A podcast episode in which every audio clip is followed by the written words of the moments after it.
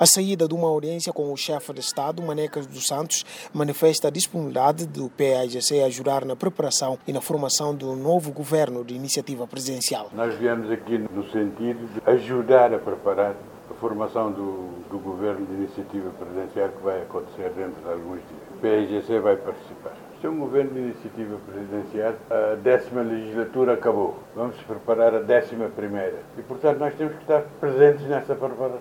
Vai haver eleições, nós temos que estar presentes e o governo é que prepara isso tudo. Esta terça-feira, o primeiro-ministro Nuno Gomes Nabian anunciou a conversação com os partidos políticos representados na Assembleia Nacional Popular com vista à formação de um novo governo. Vamos enviar cartas a partidos políticos com assento parlamentar e, e vamos discutir, não é? Depois dessa discussão, certamente estaremos em condições de apresentar uma ideia, uma proposta ao Presidente da República. Tudo faremos para que, dentro de dias, podemos concluir todo o processo e anunciar a formação do novo governo. O presidente da República, Umar Sissoko Embalo, dissolveu o parlamento e marcou as eleições legislativas antecipadas para o dia 18 de dezembro deste ano. Mas a atual direção da Comissão Nacional de Eleições está caduca desde abril. Por isso, a Comissão Permanente da ANP recomendou ao presidente do Parlamento, Cipriano Kassamá, para abrir um processo de diálogo político nacional com todos os órgãos de soberania e partidos políticos, com vista a encontrar uma solução para a eleição do novo corpo diretivo da Comissão Nacional de Eleições.